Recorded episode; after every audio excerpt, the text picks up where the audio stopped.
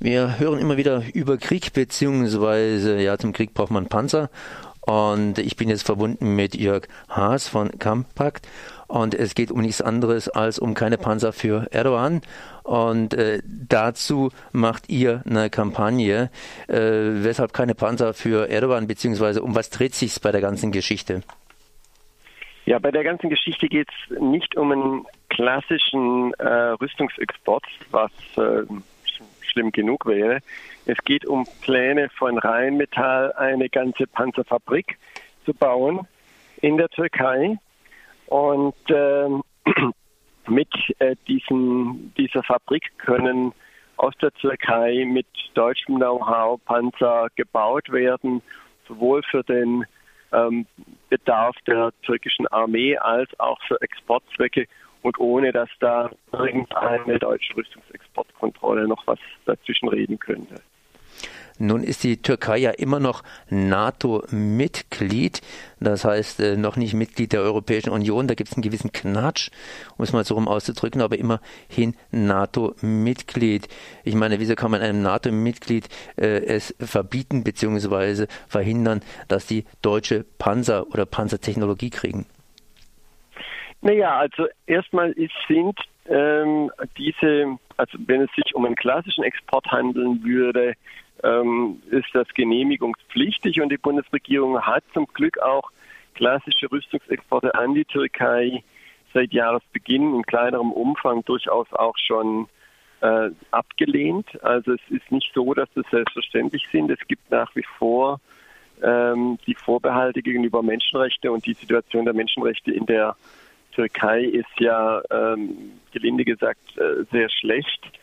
Äh, wir haben äh, jetzt im März einen Bericht der, des UN-Hochkommissars für Menschenrechte über die Situation in der Südosttürkei. Ähm, und das sind wirklich schwerste Menschenrechtsverletzungen im Zuge dieser bürgerkriegsähnlichen Auseinandersetzungen in der Südosttürkei festgestellt worden.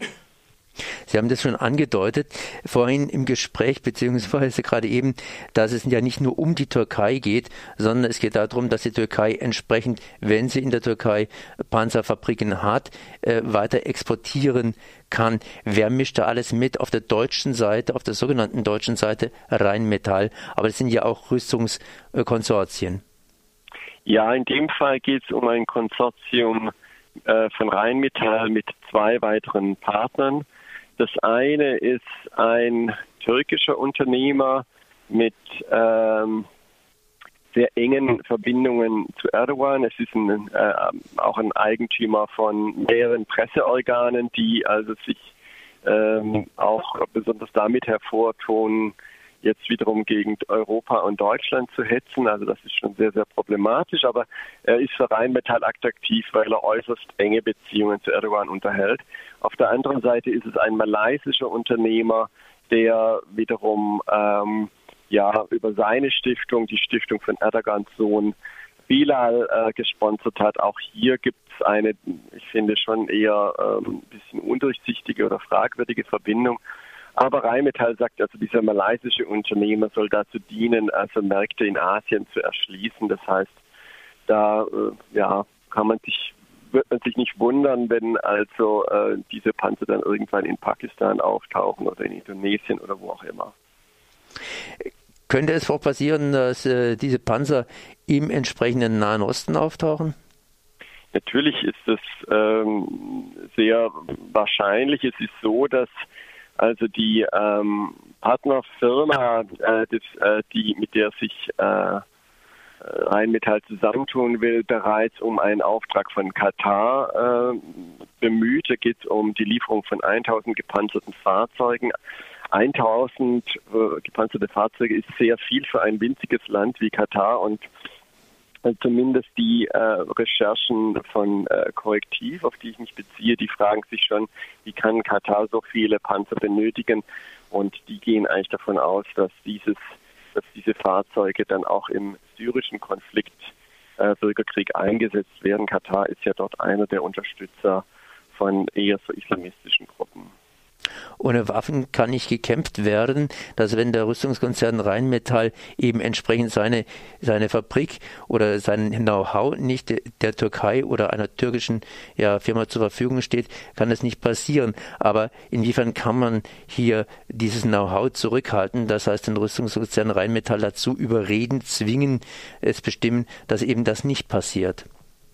Ja, das ist in der Tat äh, etwas äh, kompliziert. Rheinmetall sagt, der direkte Export von äh, deutscher Technologie, sozusagen Blaupausen, stünde nicht im Mittelpunkt des Geschäfts. Äh, das lässt offen, dass es durchaus äh, Komponenten gibt, die also direkt deutsche Blaupausen sind. Also Rheinmetall will ein, äh, ein sich bewerben für den Bau eines türkischen Panzermodells und das hat eine Rheinmetallkanone und auch einen entsprechenden Motor. Ähm, also da würde man schon darüber ähm, praktisch äh, Exportlizenzen unterbinden könnten. Aber zum Zweiten äh, sagen wir, Rheinmetall hat einen wichtigen Auftraggeber und das ist die Bundesrepublik Deutschland, das ist die Bundeswehr. Noch in dieser Legislaturperiode muss der Haushaltsausschuss des Bundestages Aufträge an Rheinmetall in Höhe von zwei Milliarden Euro genehmigen und der Haushaltsausschuss des Bundestages kann ihm auch sagen, naja, also diese Aufträge, die schieben wir doch erstmal auf die lange Bank, solange bis Rheinmetall zur Vernunft kommt. Diese Art von Druck ist also durchaus denkbar und dann würde sich Rheinmetall es durchaus nochmal überlegen, ob er solch ein skandalöses Geschäft tatsächlich äh, unternimmt. Ihr von Compact arbeitet vor allen Dingen durch das Sammeln von Unterschriften im Internet und Bereitstellen von Informationen. Wie arbeitet ihr noch? Naja, wir machen nicht nur äh, das Sammeln von Unterschriften, wobei die sind schon wichtig. Also wir haben jetzt über 270.000 Unterschriften gesammelt und jede weitere Unterschrift äh, zählt. Also an der Stelle auf compact.de gehen und auch unterzeichnen, das hilft uns. Äh, aber dann äh, machen wir mit diesen Unterschriften auch Aktionen, machen Druck. Wir waren jetzt in der letzten Woche äh, vor dem Reichstag im Bundestag, äh, als es dort um eine äh, Sitzung des Haushaltsausschusses ging.